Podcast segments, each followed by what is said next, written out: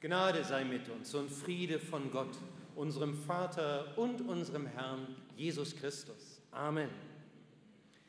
Wir haben es gerade gehört, 41 Mal die Chance auf ein neues Leben, so hat es Bettina Steinbauer im Interview ausgedrückt.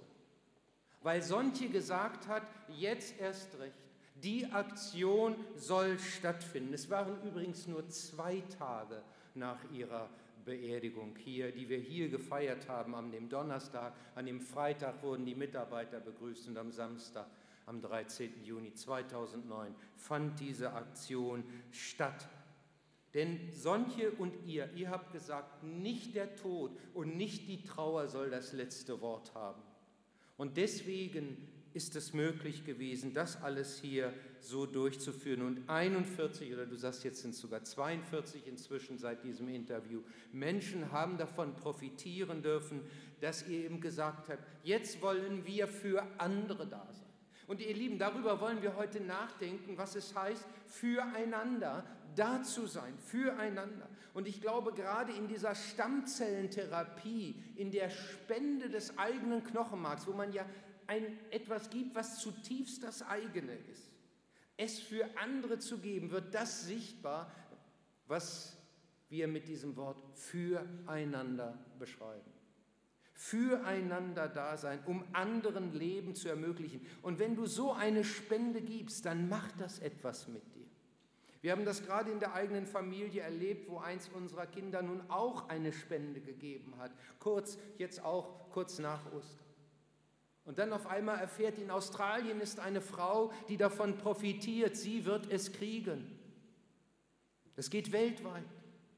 Weltweit können wir füreinander da sein. Aber natürlich ist der eigentliche Horizont des Füreinanders meistens viel kleiner. Wir sind in unseren eigenen Alltagen viel kleiner aufgestellt und da wollen wir füreinander da sein. Da wollen wir das umsetzen, was Paulus im Brief an die Galater so beschreibt. Jeder soll dem anderen helfen, seine Last zu tragen. Auf diese Weise erfüllt ihr das Gesetz Christi. Und es gibt wohl keine größere Last als das Ringen um das eigene Leben. Dann wird es existenziell. Und wenn man dann jemand hat, der an der Seite ist, dann wird man das besonders empfinden. Warum sagen Maren und Dirk so, wir haben dann die Gemeinde besonders stark empfunden? Weil sie ganz unten waren. Je tiefer du unten bist, desto stärker empfindest du, wenn jemand sich mit unter deine Last stellt. Der braucht gar keine großen Worte zu machen. Der braucht gar nicht irgendwie mit tollen Ratschlägen zu kommen. Aber wenn er sich mit unter die Last stellt, wenn wir füreinander da sind, dann dann wird man das in einer ganz besonderen Weise spüren. Und darüber schreibt Paulus noch mehr. Ich habe ja nur dieses ein, den einen Vers aus dem Galaterbrief zitiert. Wir wollen nun einmal die weiteren Verse hören, die in Galater 6, 1 bis 10 aufgeschrieben sind. Wir stehen dazu auf. Brüder und Schwestern, wenn einer von euch vom richtigen Weg abkommt, dann sollt ihr, die ihr von Gottes Geist geleitet werdet, ihn liebevoll wieder zurechtbringen. Seht aber zu, dass ihr dabei selbst nicht zu Fall kommt. Jeder soll dem anderen helfen, seine Last zu tragen. Auf diese Weise erfüllt ihr das Gesetz, das Christus uns gegeben hat. Wer sich einbildet, besser zu sein als die anderen, der betrügt sich selbst.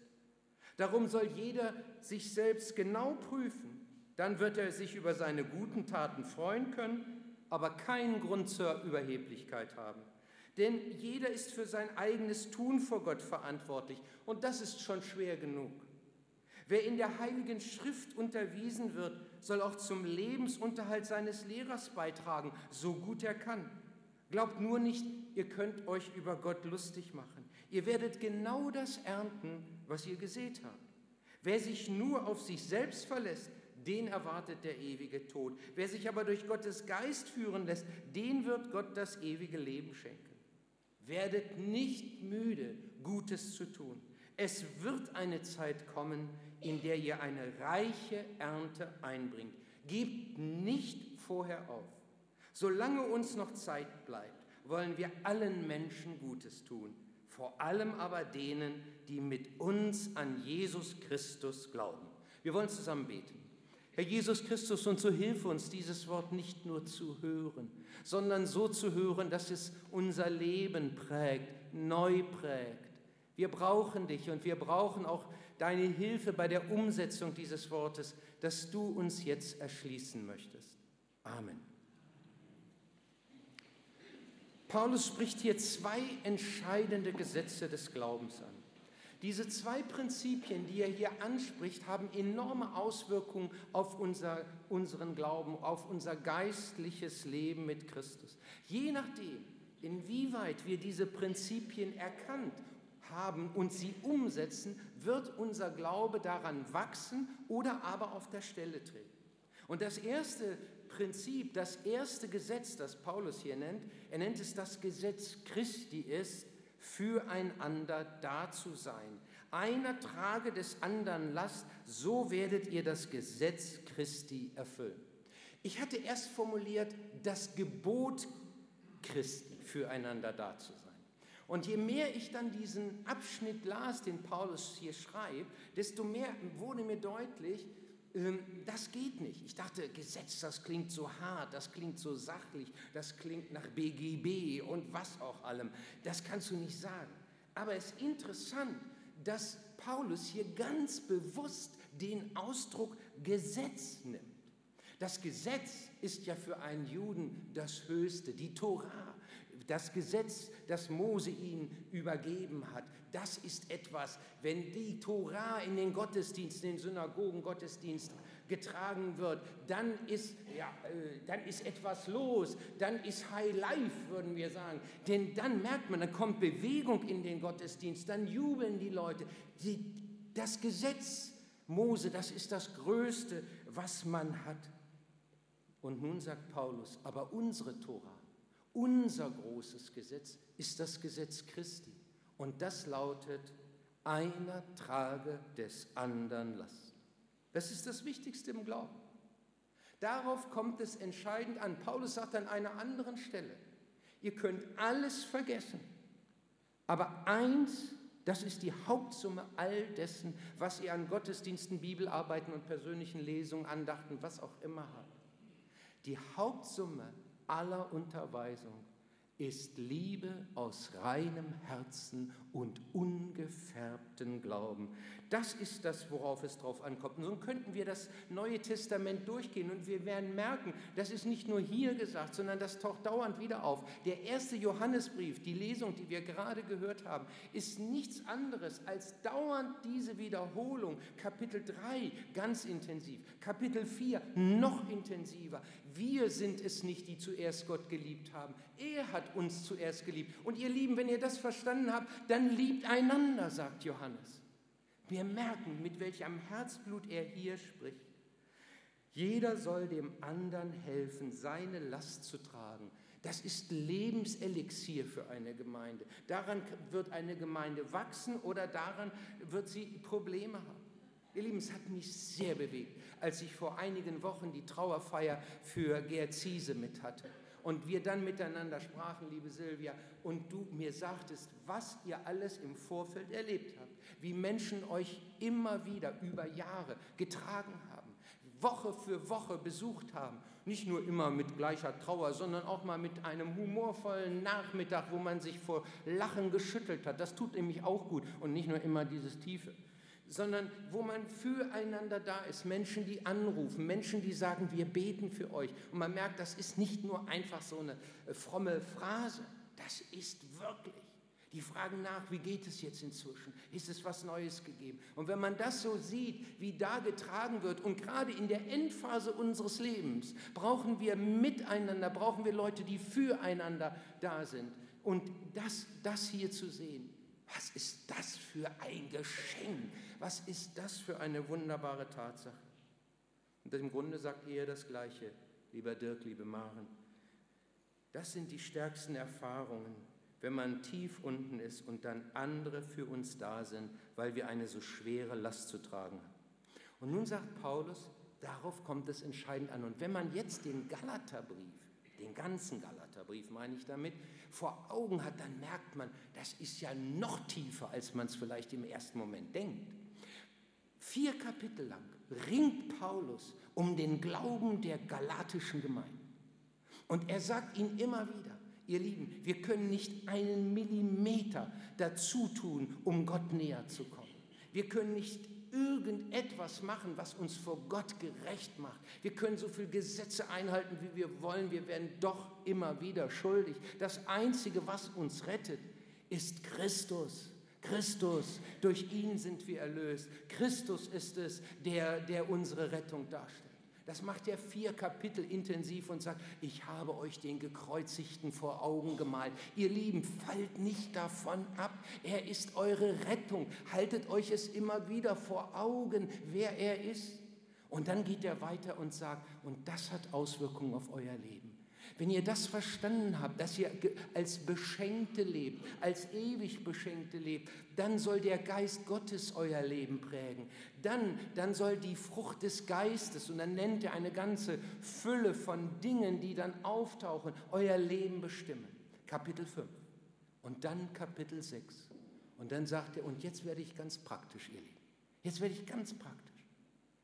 Wenn einer von irgendeinem Fehler über, ähm, äh, ähm, überfallen wird, sagen wir mal, oder zu Fall kommt durch irgendeine Sache, dann helft ihm zurecht. Und dann fasst er das in diesem großen Grundsatz zusammen. Einer trage des anderen Last.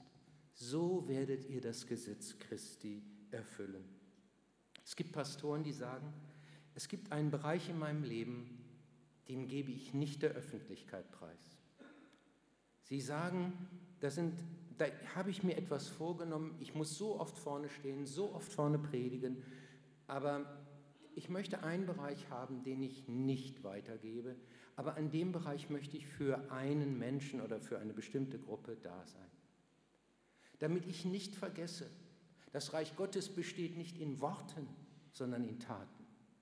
Und deswegen in der Liebe helfen, sicherlich anteilnehmende Worte sind dann auch Taten, aber äh, es sind nicht die Vorhaben allein, die wir haben, sondern das, was wir umsetzen. Wie oft habe ich schon gute Vorhaben gehabt, habe sie nicht umgesetzt. Damit hilfst du keinem, Lothar. Ich habe mich auch gefragt, ob wir dieses Wort so entscheidend heute, ob ich das heute so entscheidend predigen darf, denn ich bin ja nicht selbst der, das große Vorbild in dieser Sache. Es gibt genug Dinge, wo ich immer wieder schuldig werde an diesem Gesetz Christi. Und ich bin lange genug in der Gemeinde, dass ich weiß, dass ich nicht der Einzige bin. Und dann fragt man sich, kannst du es eigentlich so stark sagen? Sagt vielleicht einer, der hier jetzt sitzt, ach hör doch auf, das ist doch immer die alte Kiste.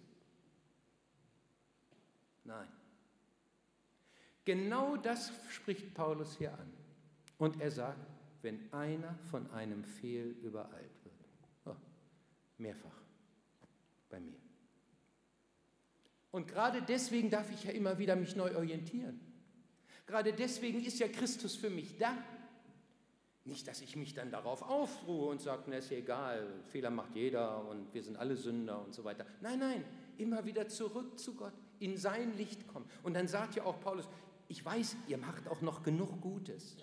Wenn du darüber nachdenkst, gute Taten, jawohl. Aber wenn du dich dann im Licht Gottes siehst, dann sieht das alles nochmal völlig anders aus. Da braucht sich keiner etwas einzubilden. Und damit spricht er einen ganz wichtigen Grundsatz an, nochmal im Füreinander-Dasein. Hilfe, die von oben herabkommt, ist nicht in diesem Maße Hilfe.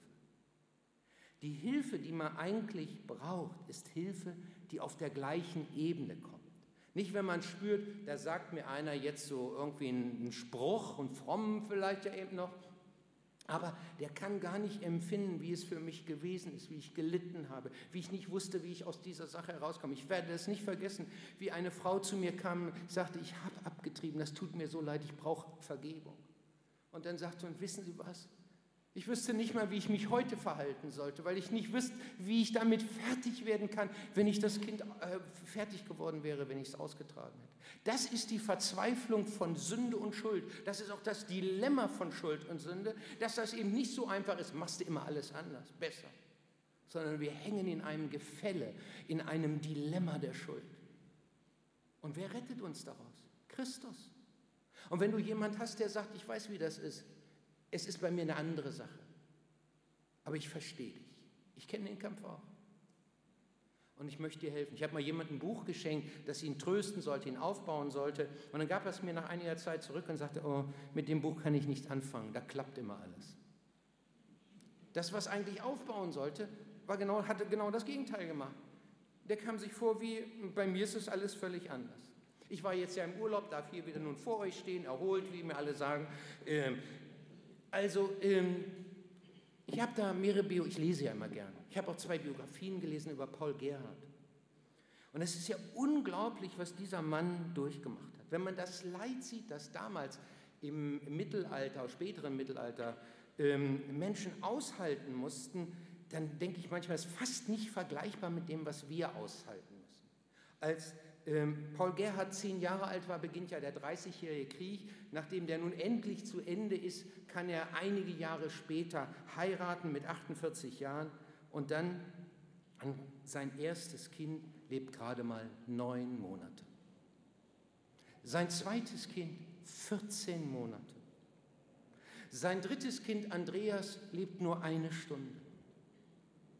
Und dann hat er noch später einen Sohn, sein letzter Andreas Christian, den muss er nach 14 Monaten bestatten. Und nur ein Kind, Paul Friedrich, blieb ihm. Nach 13 Jahren muss auch seine Frau loslassen. Also wenn du das liest, denkst du, wie hält das ein Mensch überhaupt aus? Und er ist nicht der Einzige damals zu dieser Zeit. Äh, wenn man sich da ein bisschen beschäftigt mit Biografien zu dieser Zeit, dann merkt man, Menschen haben damals gelitten. Und so auch Paul Gerhard. Aber was ist?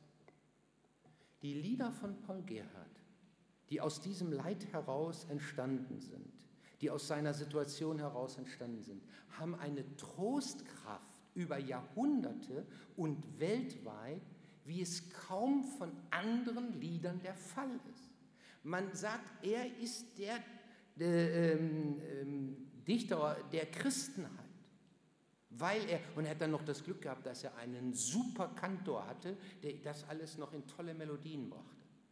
Also wenn man das vor Augen sich führt, dann merkt man, jawohl, warum konnte dieser Mann andere trösten? Weil er selbst durchs Leid gegangen ist.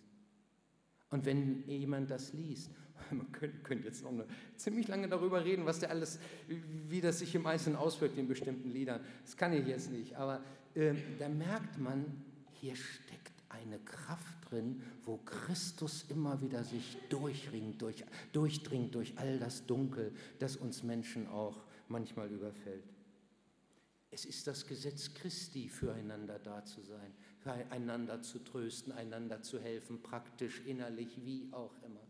Und in diesem Gesetz Christi, wenn man es tut, sagt Paulus, da gibt es noch ein zweites Gesetz. In diesem Gesetz, wenn wir es richtig ausleben, wohnt ein zweites Gesetz. Ich nenne es das Gesetz des Segens. Das Gesetz des Segens, einander Gutes zu tun. Ganz einfach auf den Punkt gebracht könnte man es auch so sagen. Segen sein bringt selber Segen. Segen für andere da zu sein. Das bringt Selbstsegen. Wenn ich bereit bin, andere zu beschenken, werde ich selbst beschenkt. Paulus nennt es auch das Prinzip von Saat und Ernte. Ihr werdet genau das ernten, was ihr gesät habt, sagt er hier. Das geht nicht äh, nach dem Motto eins zu eins, ich habe das und das gegeben, jetzt kriege ich es gleich mehrfach noch zurück. Das ist nicht. Paulus sagt, wenn ihr gebt, dann gebt frei und offen, lasst alles los, seid großzügig dabei, indem ihr euch für andere einsetzt, nicht kalkulieren, nicht berechnen, ohne Hintergedanken, aber ihr werdet erleben, ihr werdet dabei gesegnet. Ich habe hier in der Schweiz studiert und ähm, die Schweiz ist nicht nur heute sehr teuer, sie war auch damals nicht gerade billig und ich habe damals keine Unterstützung gekriegt, ähm, dieses BAföG. Und ähm, meine Mutter und ich, wir verfügten nicht über Reichtümer. Und es war uns unklar, wie wir nach einem Jahr überhaupt noch weiterkommen sollten. Da muss man also wirklich sparen. Aber eins habe ich dort erlebt. Ich habe immer sehr gut gegessen. Staunt ihr? Wenn ich meine Frau ärgern will, sage ich, ich habe kaum später noch so gut gegessen wie äh, in der Schweiz. Das sollte man nicht machen. Sowas sagen. Aber ich muss das dann, ich versuche das dann gleich wieder aufzufangen. Ne? Bist die beste Köchin der Welt. Kein Restaurant kommt mit mit dir und so weiter. Aber darum geht es jetzt nicht. Also, äh, war, woran lag das? Nun, ich bekam immer wieder Einladungen. Anfang einmal, dann zweimal, nachher bis zu viermal die Woche. Und wenn so ein armer Student eingeladen wird, dann will man dem ja was Gutes tun. Ne? Und das, das war so. Was haben wir für schickes, gutes Fleisch gekriegt. Und das erzählte ich einmal so unbedarft, als ich dann von den Semesterferien zu Hause war, in dem Haus, wo wir wohnten. Meine Mutter dabei und dann noch aus dem Haus jemand dabei. Und dann sagt äh, dieser Hausbewohner, Sie haben aber auch Schwein oder Glück, ähm, dass Sie das so haben. Und dann, nach so einer kleinen Denkpause, sagt diese Frau, aber es ist ja interessant, Sie haben ja auch immer den Diakon der Gemeinde hier zum Essen. Das fand ich. Diese Frau hat mit Glauben sonst nicht viel am Hut gehabt. Aber sie hat hier unbewusst das Gesetz des Segens erwähnt. Jedenfalls angedacht. Nicht? Kann es vielleicht sein, dass sie etwas getan haben und es kommt nun auf ganz verrückte Weise und sehr angenehme Weise für ihren Sohn zurück? Ich weiß, das ist nicht so immer, dass man das aufrechnen kann. Aber jeder, der dieses, um dieses Prinzip weiß, wenn ich großzügig gebe, werde ich nicht verlieren der wird sagen, ich habe schon Erstaunliches dabei erlebt. Wenn du das Gesetz des Segens in deinem eigenen Leben umsetzt, dann wirst du sagen, ich habe schon Erstaunliches dabei erlebt. Ich kann das nicht immer so ganz genau berechnen. Und deswegen sagt Paulus zu den Galatern, werdet nicht müde, Gutes zu tun. Es wird eine Zeit kommen, in der ihr eine reiche Ernte einbringt. Gebt nicht vorher auf. Und das sagt er uns genauso heute.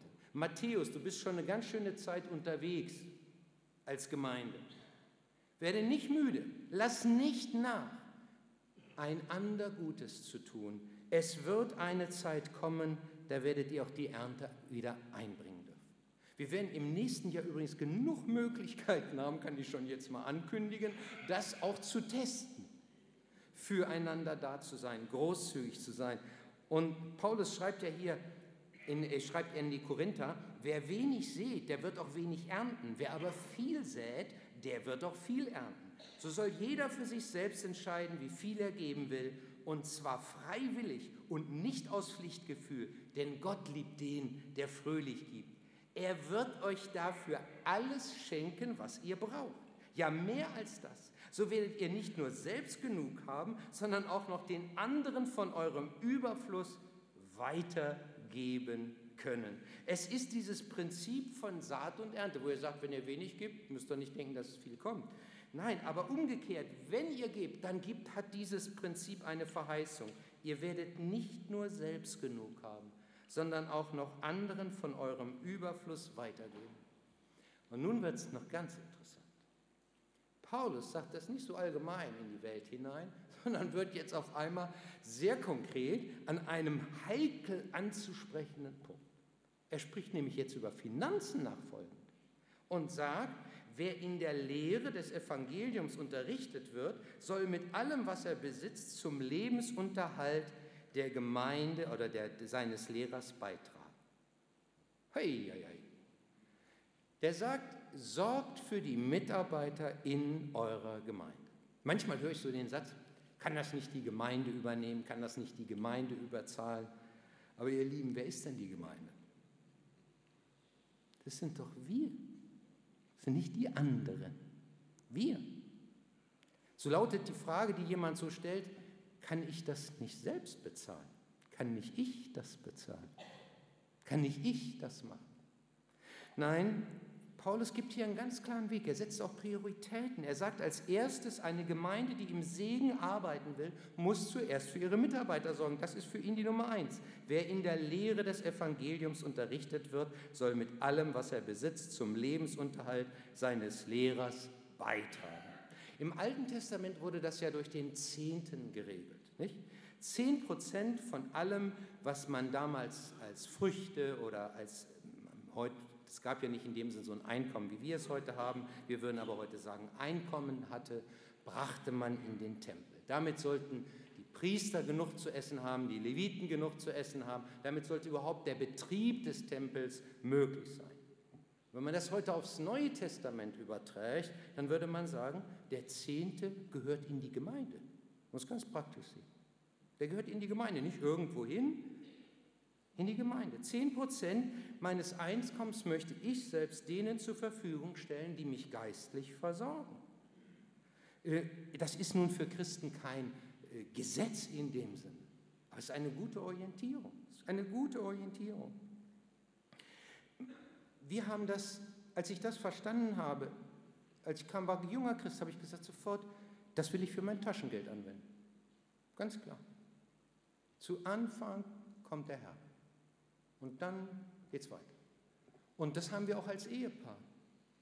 Und haben wir ganz bewusst als Prinzip aufgenommen. Es ist das Gesetz des Segens. Und damit wird man besondere Dinge erleben, sage ich euch. Und so, so, so sagt er, und wenn das dann, dann folgendes. Dann kommt danach, helft allen, helft den Mitchristen. Das ist die zweite Priorität. Solange uns noch Zeit bleibt, wollen wir allen Menschen Gutes tun, vor allem aber denen, die mit uns an Jesus Christus glauben. Er sagt, lasst euch, nehmt teil an den Nöten der, äh, der, der Menschen um euch herum, teil an den Nöten dieser Welt. Aber allermeist sorgt dafür, dass die mit euch unterwegs sind im Glauben, dass auch da Hilfe kommt, wo man vielleicht sagt, oh, da sehe ich jemand, der krebst im Moment so rum und Mensch, der bräuchte Unterstützung, dann gebe ich ihm doch mal was. Meint ihr, was das macht? Haben wir selbst erfahren, wo plötzlich auch eine Krise da war und dann auf einmal jemand sagte, hier, hast du was. Ich werde es nie vergessen. Das erste Auto, was wir richtig als Auto bezeichnen konnten, das war auch ein Geschenk, dann, was wir also dann dringend brauchten. Jemand sagte, hier, für dich, Mann, das vergisst du nicht. Manchmal muss es gar nicht so groß sein. Das ist eine kleine Geste. Aber füreinander da zu sein, das ist dann der nächste Schritt. Helft den Mitchristen. Und dann dort, wo wir Not entdecken. Es ist wahr, was die Bibel hier sagt. Gott wird dafür euch alles schenken, was ihr braucht. Ja, mehr als das. So werdet ihr nicht nur selbst genug haben, sondern auch noch anderen von eurem Überfluss weitergeben. Gott lässt sich nichts schenken. So kann man es auch zusammenfassen. Wenn wir füreinander da sind, in Zeit und Kraft, in Gaben, dann werden wir erleben, wir werden dadurch nicht ärmer. Das ist unlogisch und doch stimmt es. Und wie das im Miteinander dann aussieht, das sehen wir nächsten Sonntag. Ich schließe hier und bete. Herr Jesus Christus, wir danken dir, dass du uns ein Prinzip, ja ein Gesetz, ein Gebot gibst, das so Leben hilft zu führen, das so uns unterstützt, wo wir gegenseitig auf Hilfe angewiesen sind, gerade wo dann vielleicht jemand jetzt in einer Krise hängt, aber der andere genug Kraft hat, ihn stärkt. Ach Herr, was ist das für ein Geschenk? Und wir bitten dich, dass du uns immer wieder hilfst. Wir wissen, wir sind immer Anfänger irgendwie auf diesem Gebiet. Immer wieder müssen wir lernen, immer wieder müssen wir zurückerinnert werden durch dich. Aber wir danken dir, dass du die Geduld hast, ja, dass wir von deiner Liebe leben und dass wir damit auch ähm, die Möglichkeit haben, unsere Liebe im Miteinander, im Füreinander erneuern zu lassen. Amen.